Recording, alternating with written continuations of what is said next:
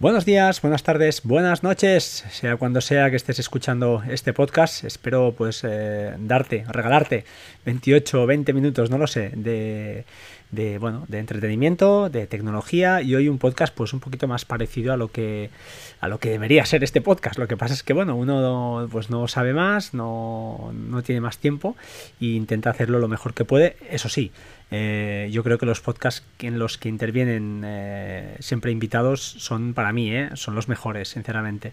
Ya sean los Carlos, sea pues, podcasts históricos como con Ángel de YouGeek, con Oliver Navani, con toda esta gente que ha pasado por aquí a lo largo de estos cuatro años, que han sido, pues algunos podcasts son, son increíbles.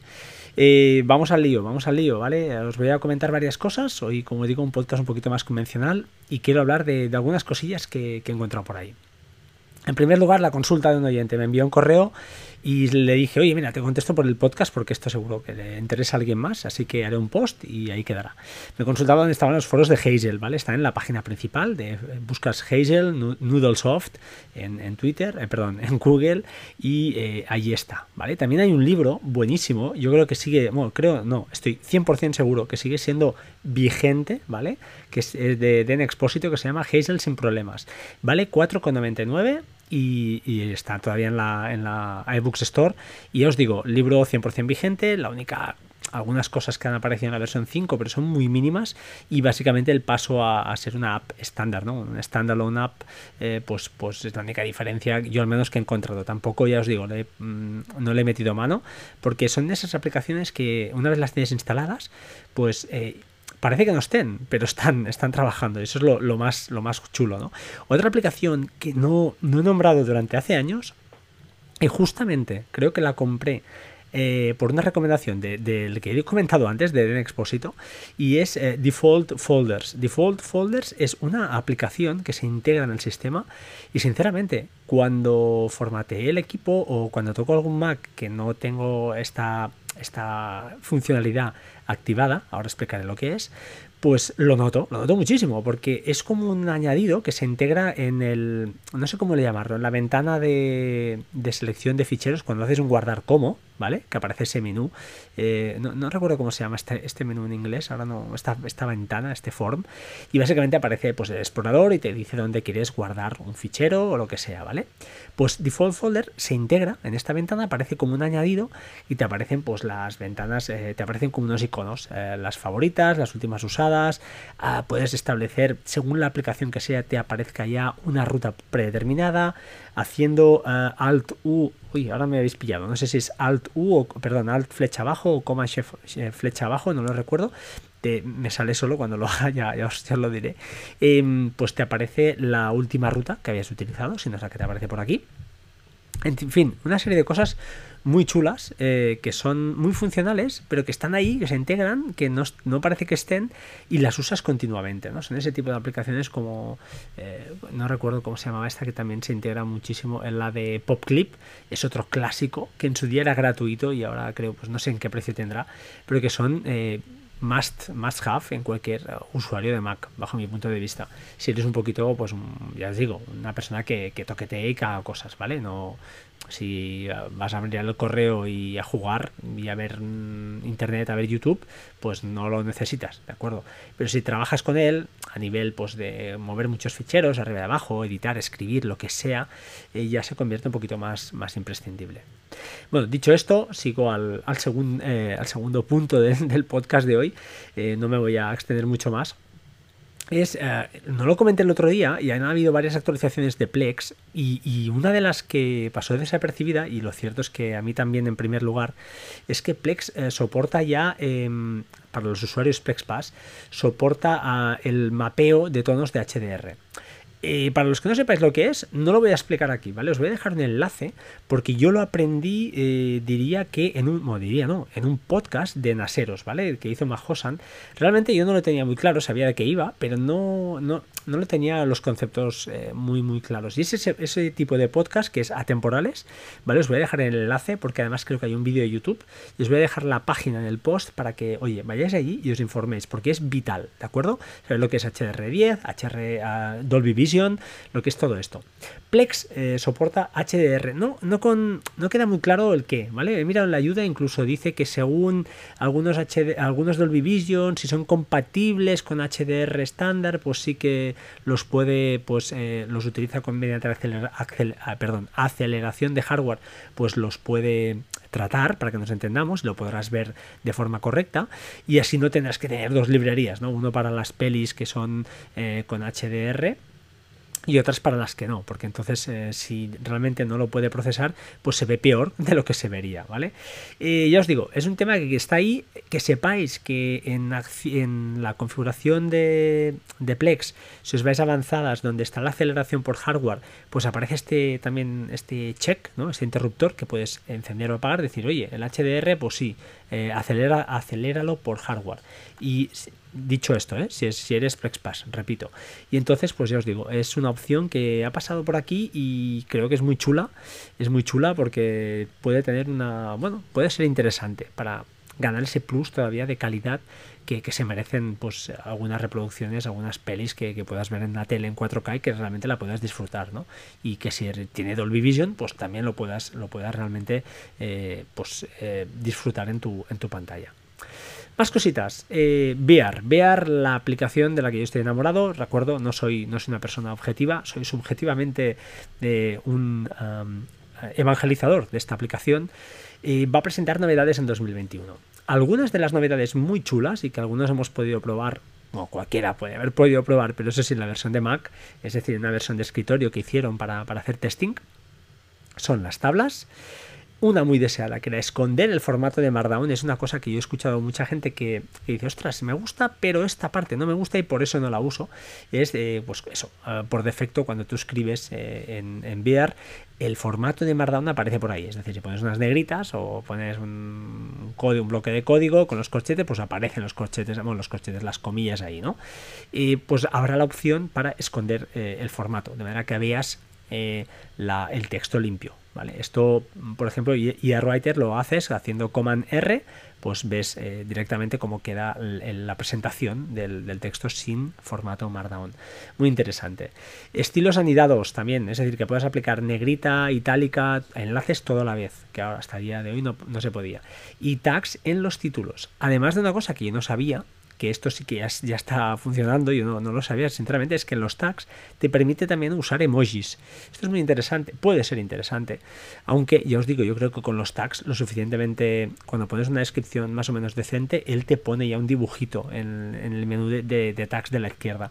Para mí es de lo mejor que tiene esta, esta aplicación. Puedes hacer tags anidados, puedes hacer virguerías y reorganizar los textos de una manera brutal desde iOS, desde el iPad, coger, seleccionar varios, varias notas a la vez esto está muy muy bien hecho y parece que pues, lo van a mejorar un poquito más, ¿no? Y finalmente, otro tema también que habíamos pedido muchos, el redimensionado de, imágenes. Cuando tú seleccionas una imagen, pues oye, quedaba ahí con el, con el tamaño que ellos eh, querían, entre comillas. Pues bueno, podremos redimensionarlo. Además, para ellos dicen que hay un nuevo teclado de formato, bueno, supongo que será un poquito pues, más, más útil, eh, más chulo, y nuevo código para el Apple Pencil, supongo que lo habrán optimizado y alguna cosilla más. Escáner de documentos y nuevo selector de imágenes para iOS 14, de iOS 14. Sinceramente, no me había dado cuenta que había un selector nuevo de imágenes. No sé en qué cambiará, pero bueno, no me he dado cuenta y supongo que habrán, habrán actualizado pues, código para que utilicen las, las APIs que, correspondan. Otra actualización que ha habido eh, también estos últimos días es Documents. Documents es para mí la navaja suiza eh, espectacular. Luego hablaré de otra aplicación, pero bueno, quiero hablar de Documents muy muy brevemente y es deciros que es esa aplicación que, vale para todo, ¿vale? Una cosa que yo la uso bastante, o bastante, a menudo, es que me permite cambiar la extensión de un fichero, cosa que desde Files no me deja, no sé por qué, o al menos yo no he sabido, diría que no se puede cambiar la extensión de un fichero. Pues desde Documents sí. Además ahora pues han integrado un reproductor de vídeo. Eh, el reproductor está más que bien, ¿vale? Es más que chulo y además tiene una, característica que también está muy bien, que es extraer, la posibilidad de extraer el audio de allí. Un ejemplo clásico que yo uso también bastante, ¿por qué no negarlo? Imaginaos, el típico vídeo de YouTube que eh, es un audio. Perfectamente puede pasar por un audio, por un podcast, ¿de acuerdo? Eh, pues, ¿qué hago? Em, pues actualmente lo hacía con AmeriGo, que es una aplicación que ya recomendé y sorteé, diría, en este podcast. Y si no desde Mac, pues con Downy, es la reina para mí. Eh, descargas el, el vídeo y automáticamente, con Downy al menos, le puedes extraer el audio. Otra opción es YouTube Downloader, también la uso. Tengo un shortcut que automáticamente me descarga desde mi Mac, esté donde esté, eh, pues me descarga el fichero, automáticamente puedo extraer el audio directamente, me lo guarda en una carpeta que esa carpeta está sincronizada con Resilio. Yo me voy a mi teléfono, abro Sync, Resilio, la aplicación de Resilio nativa para, para iOS, y desde ahí rescato el fichero y lo volco a Castro. Castro es eh, para mí el reproductor de podcast actual. Me diréis, oh, hay mejores, seguro, porque visualmente no, hay mejores visualmente, no. Pero en cuanto a organización, pues Castro es muy justito, es decir, es una lista y ahí lo lanzas todo. Pero tiene una cosilla que está muy bien, que también tenía esa aplicación que me encantaba, que era RS Radio, creo que se llamaba, que es que te permite, pues si pagas la suscripción, que en mi caso son 8,99, sé que han subido, pero los que éramos históricos pues nos lo mantienen, tiene el side loads, ¿no? Que te permite, pues eso, subir audios propios y escucharlos como un podcast pues eso es lo que hago. Os he explicado el camino rápido, pero es una, de las utilidades eh, con las que, por las que usaba pues, la extracción de audio puede ser útil en, un vídeo. No sé si estoy dando ideas a alguien, ese es mi flujo, igual hay otros flujos más óptimos o mejores. No uso en particular ninguno, normalmente utilizo YouTube Downloader porque es la opción más rápida para mí que le doy tal, pero mm, también es cierto que si estoy en el Mac utilizo Downy, si estoy a veces eh, trabajando con Amerigo, que no, lo, no la hablo casi nunca, pero bueno, Mm, mira, con Documents realmente va a ser una opción mucho más eh, fácil para mí porque la abro más a menudo y la toco bastante cuando estoy trabajando con, ficheros. Así que bueno, ahí lo tenéis, ¿vale? Pasamos al tema del día, temita del día que voy a volver a, dar patadas otra vez porque mm, quiero, quiero y deseo lo mejor para todos vosotros. Así que, eh, desde luego, si eh, ya sé que lo de la VPN suena a ciencia ficción. Si no sois usuarios top, de acuerdo, estoy de acuerdo en que hasta hoy era un poco complicado, ¿vale? Uno tenía que desmontarse su servidor de, de, WireGuard y de hecho sigo apostando porque es la mejor solución y, es una pasada. Pero, pero, eh, ya os digo, eh, repito, WireGuard ha cambiado para mí totalmente, o sea, es un cambio disruptivo en cuanto al uso de, del teléfono fuera de casa. OpenVPN, pues la tuve durante unos años, estaba bien, pero es que la velocidad de WireGuard es brutal. O sea, es que le da. Es que es una pasada. Es, es, es, es sencillamente eh, está bien hecho. Por otro lado, eh, hay una cosa que es genial de la aplicación WireGuard, la nativa, no hay que buscar cosas raras, que es que de forma eh, transparente, tú cuando te vas de casa, automáticamente él se conecta. Cuando ve el 4G o el 3G o lo que sea, ve que no estás en la Wi-Fi, se conecta automáticamente a, a la VPN. Y puedes definir que según a qué Wi-Fi se conecte, si no es la de casa, sea otra, por ejemplo, la del trabajo, pues también se conecte de forma automática a, la VPN, al servidor, sí, al servidor de, VPN. Entonces, esto es genial. No tienes que preocuparte por nada. Tú sales, automáticamente verás el simbolito ahí, de VPN. Cuando vuelves a casa se desconecta, pum, y entra en Wi-Fi. O sea, es fantástico. Cifra todas las comunicaciones, como no. O sea, es que trabaja perfectamente bien. no sé, es, sencillo, se integra en el sistema de esa manera que es invisible y es eh, fantástico. Diréis, bueno, pero ¿para qué necesito una VPN? Si es que yo, pues la verdad, yo ya me apaño con lo que tengo. Oye, no lo dudo, si realmente eres un usuario convencional que no, no requiere de grandes eh, cosas, pues bueno, está bien. No te voy a, intentar vender una moto que no, que no necesitas. Pero yo personalmente, sinceramente, es que uso WireGuard con un servidor de DNS con el que cifro, filtro publicidad como es PI Hall o AdGuard, que también tengo para hacer pruebas, y cifro las peticiones de DNS pues con DNS Crypt o un Bound. Ahora os explicaré, un Bound es otro servicio similar a DNS Crypt, ¿de acuerdo? Entonces, todo esto es transparente, o sea, es que es una pasada. Imaginad que yo quiero acceder a un fichero del NAS eh, para recuperar el DNI, eh, algún PDF, alguna nómina, cualquier cosa. Para mí entro directamente desde la aplicación de File Explorer, desde la aplicación de, ficheros, y entro a, la ruta del NAS sin problema. Em, es este, no sé si se ha colado el, ruido este, es de mi hijo, así que bueno, es lo que hay, es lo que no, intento grabar, pero son, son, son horas que debería estar durmiendo, pero son cosas que pasan. Sigo con, con mi rollo de WireGuard. Em, ya os digo, eh, además, además, el hecho de usar no VPN os, os ayuda a que si tenéis algún servicio en Docker, cualquier cosa que esté corriendo en casa y que normalmente requiera un puerto abierto, o pues ya no, ¿vale? Vosotros trabajáis con la VPN y no necesitáis abrir ningún tipo de puerto, no necesitáis hacer eh, proxies inversos, no necesitáis nada y va fantásticamente bien. Más cosas que añadir. Pues por ejemplo, al tener el servidor WebDAV en, en mi NAS, puedo usar eh, pues un ejemplo que uso yo habitualmente, Scanner Pro pues escaneo cualquier documento y se me sube directamente a la carpeta que corresponde al NAS. Y además esa carpeta está gestionada por Hazel y allí Hazel pues hace lo que tenga que hacer. Imaginad que escaneo pues una factura, cualquier chorrada con el teléfono. Automáticamente se sube y así ya no tengo riesgo de que el teléfono pues se me pierda o no lo haga durante días y me olvide y se, los escaneos se vayan acumulando ahí. Es que es totalmente, ya os digo, es un flujo de trabajo natural, sin pensar y que funciona. ¿Vale? Básicamente funciona.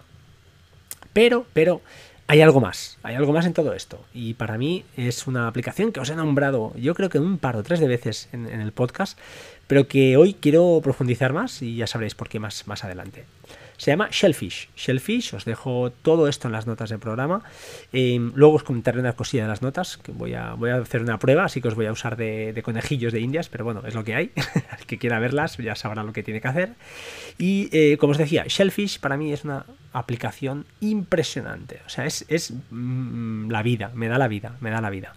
¿Por qué? Primero, integración con Files App. O sea, accede a tus carpetas de red desde la app nativa de iOS. Entro a Files, voy a Shellfish, tengo las unidades del NAS, eh, perdón, el NAS eh, mapeado, entro ahí, entro a mis carpetas, puedo hacer lo que quiera, ¿vale? Bajar, eh, borrar, eliminar, lo que queráis, puedo hacer lo que quiera con cualquier fichero.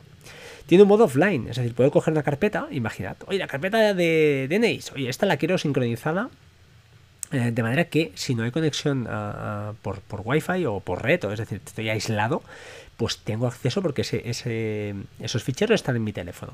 Cuando hay una actualización, pues oye, se, actualizan y ya está, ¿vale? No hay ningún problema.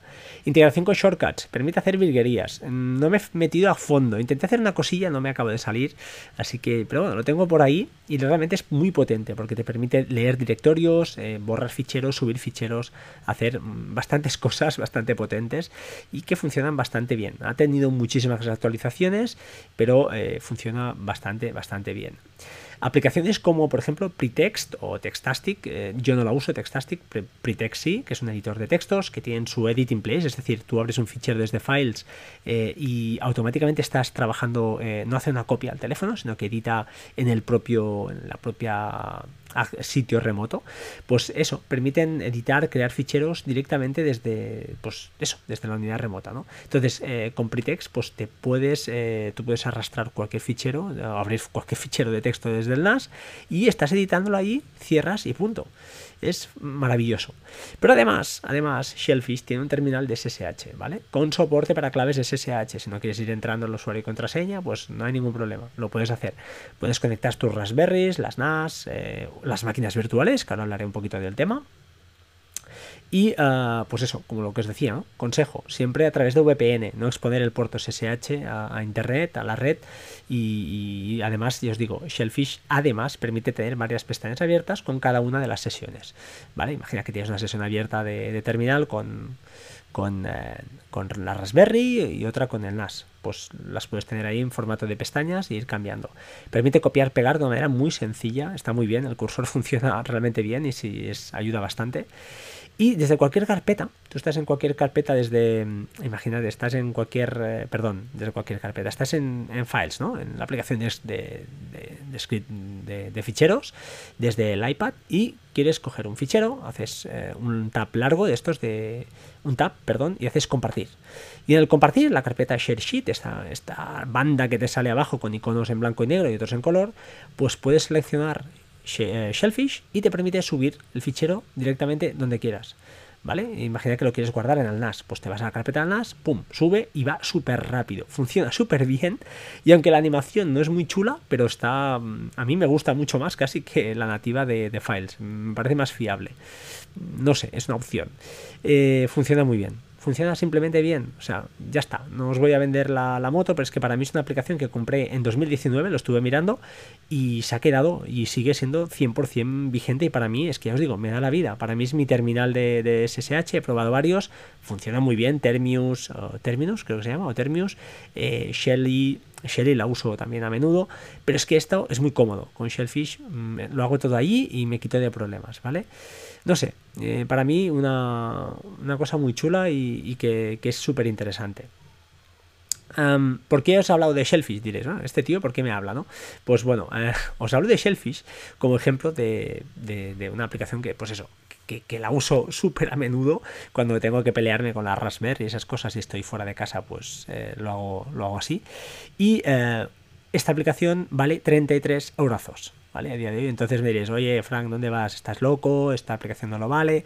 Yo no voy a entrar en si lo vale no lo vale. Yo solo digo que mm, la de calendarios, esta de. Eh, que es buenísima, seguro, pero vale 50 euros. No voy a decir yo que es cara, no lo diré, pero que no es. 50 es mayor que 33, ¿de acuerdo? Entonces ahí lo dejo. Pero además, además me he puesto en contacto con el developer y ha tenido la amabilidad de regalarme, regalarme tres códigos de suscripción, de suscripción no, tres códigos de descuento, de descuento no, de, pues eso, para conseguir la aplicación gratis. Así que lo vamos a hacer como siempre, ¿de acuerdo? Un tweet que os dejaré en las notas del programa porque tiene que tener a dos usuarios más. Uno será el developer, el desarrollador, y otra, eh, pues eso, el Twitter de la propia aplicación, ¿vale? De Shellfish App. Eh, por favor, echadle un ojo a las notas y me diréis, bueno, nos has dicho antes que para acceder a las notas teníamos que hacer algo raro y te usaríamos, eh, seríamos un colegio de indias, de pruebas. Digo, sí. Porque para acceder a las notas tendréis que suscribiros ah, en la web. Hay un botón en el centro que pone suscríbete. Solo te pide un email. No pretendo hacer nada con esto, simplemente estoy probando, estoy probando Ghost, probando algunas cosas. Os hablaré de Ghost eh, más adelante en el siguiente podcast. Tengo alguna cosilla preparada para, para hablaros, ya que ha habido algún oyente que me preguntó.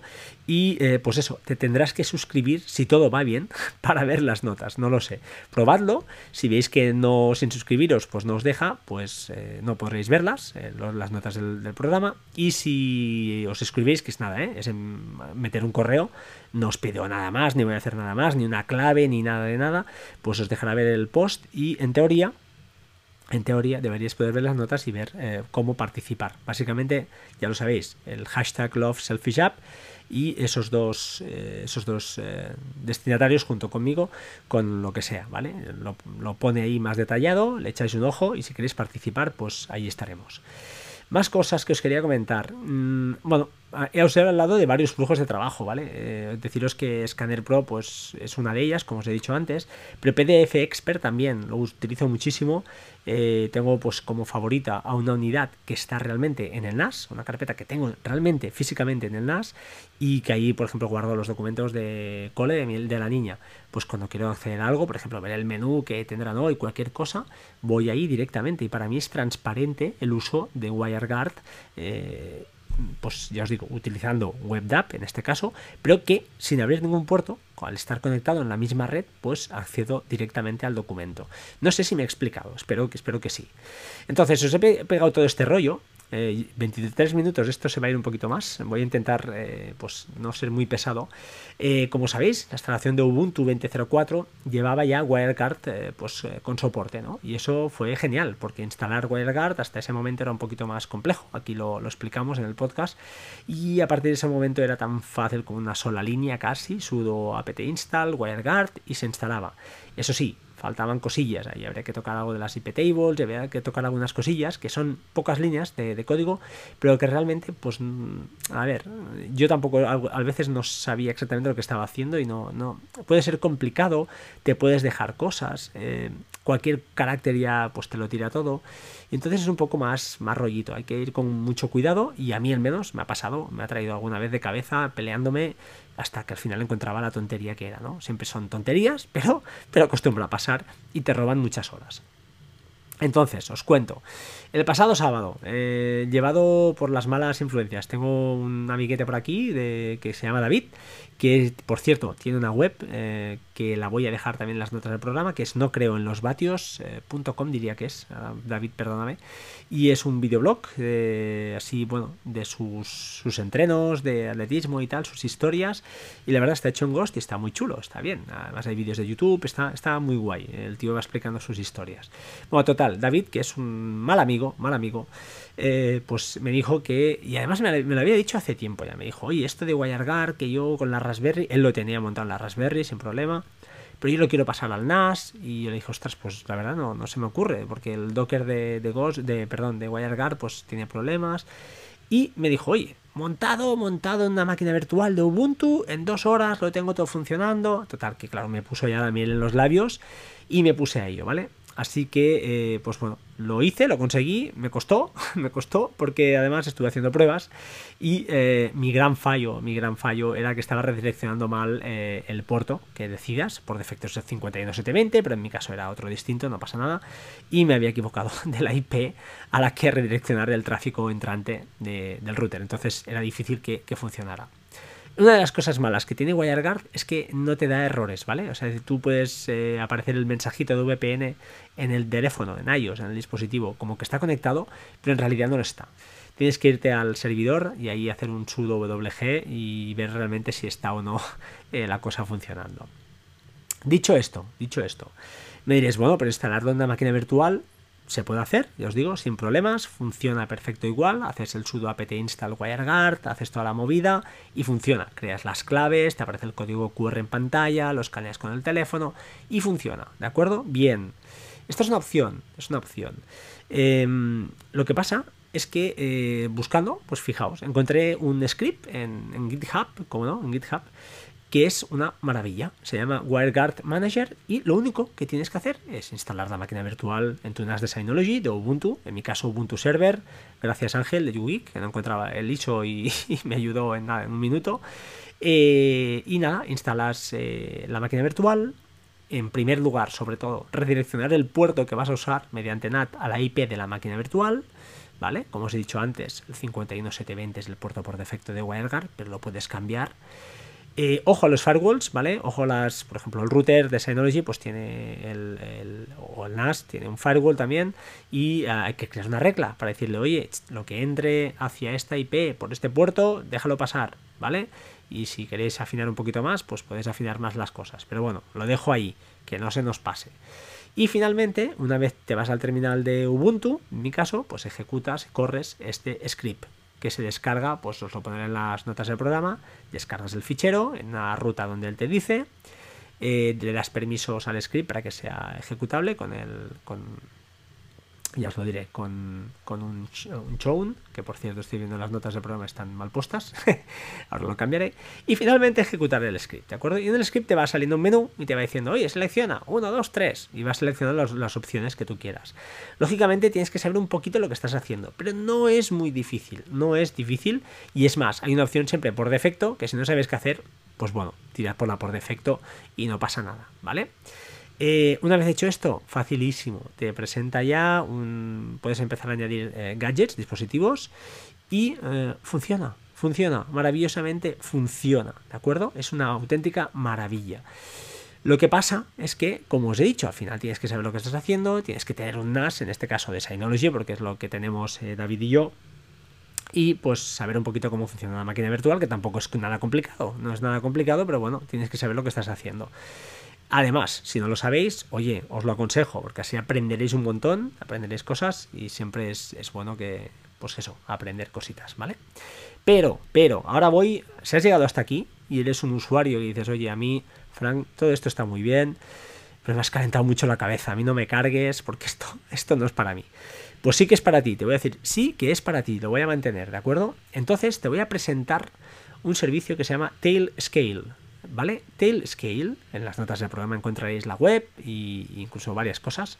Es un servicio parecido a Zero Tire. Zero Tire es un servicio que en su día yo lo conocí por Mahosan también, que estaba muy bien, era muy interesante porque te, permitía crear una, una, una VPN eh, pues de una manera bastante fácil, bastante fácil, ¿de acuerdo? Pero Telescale se lleva la palma. Es más fácil todavía. Es mucho más fácil que Telescale. No tienes que hacer nada.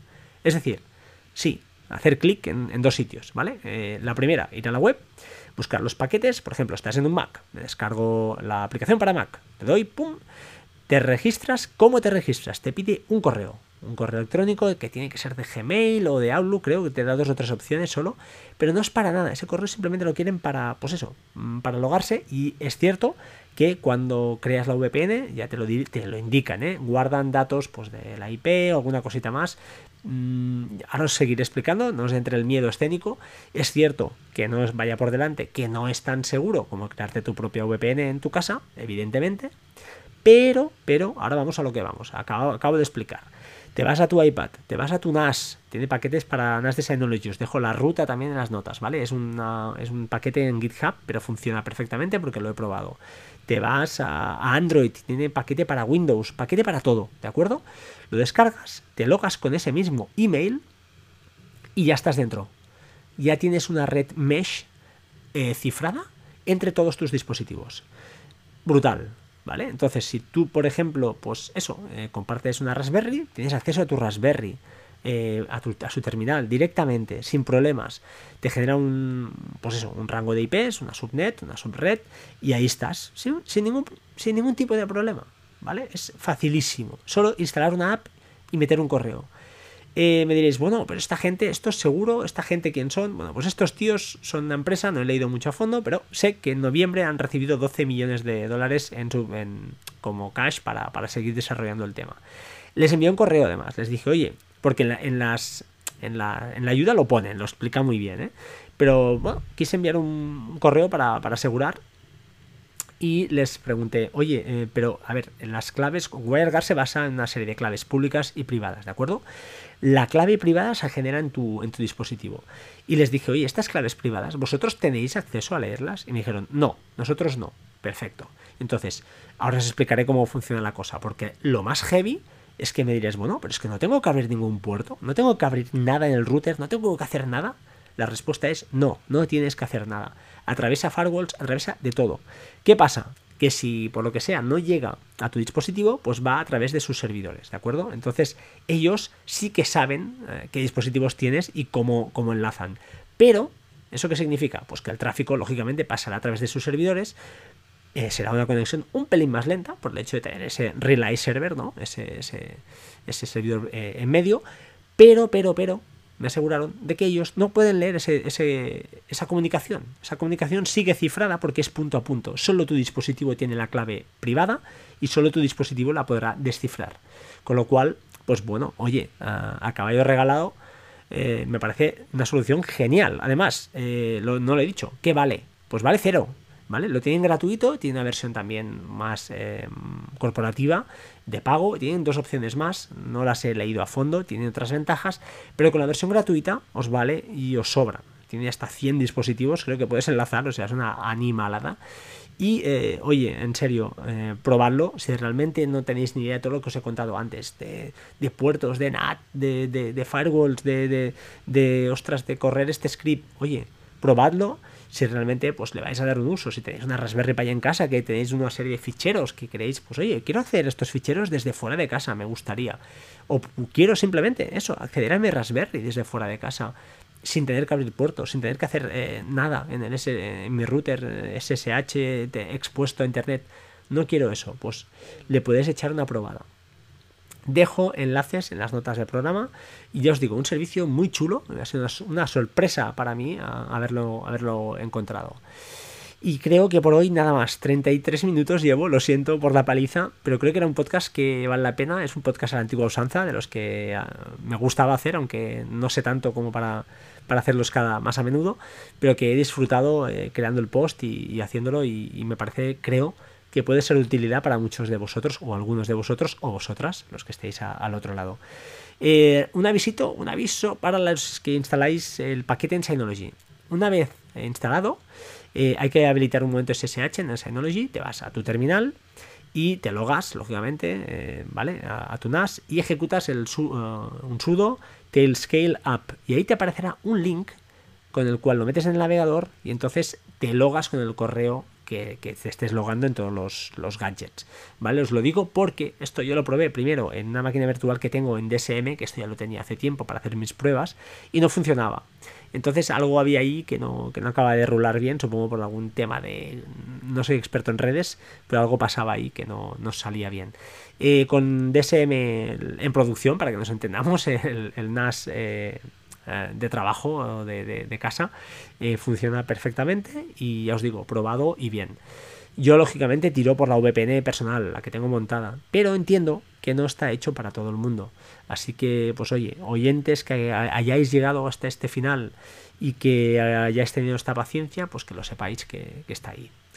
Sin nada más que decir, notas del programa, eh, ya os digo, tendréis que suscribiros, en teoría, si lo he hecho bien, eh, no es para nada, simplemente estoy probando cosas, quiero probar cosas y aquel que no quiera que diga, no, no, este tío me va a robar el correo y me va a hacer maldad, no, no lo voy a hacer, sinceramente tampoco no sé ni tengo tiempo, tengo dos niños, así que no estoy para historias, pero que lo sepáis que, bueno, sería un placer que también saber un poquito cuánta gente pues le interesa todo esto y cuánta gente quiere optar al servicio de esta aplicación maravillosa que se llama Shellfish. Sin más, un saludo, por favor, tened muy buenas fiestas en familia, pero en familia concentradita, ¿vale? No juntéis, no mezcléis burbujas, intentad ser, eh, ya sé que es difícil, pero intentad ser cuidadosos. Sed felices, sed buenos, sed buena gente y repito lo mismo que el otro día en el podcast de las tres horas, pero me da igual, lo repito aquí, que este es más corto, a lo mejor habéis llegado hasta aquí. Eh, daros de alta en alguna asociación benéfica eh, altruista que em, que tenga bonificación a nivel fiscal. Recordad que os bonifican hasta un 75%.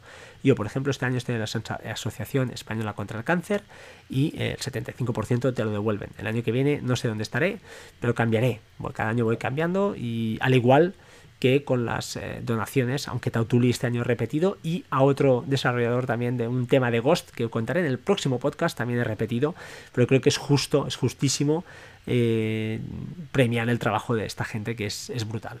Sin más, gracias, sed buenos, os quiero, hasta pronto, chao chao.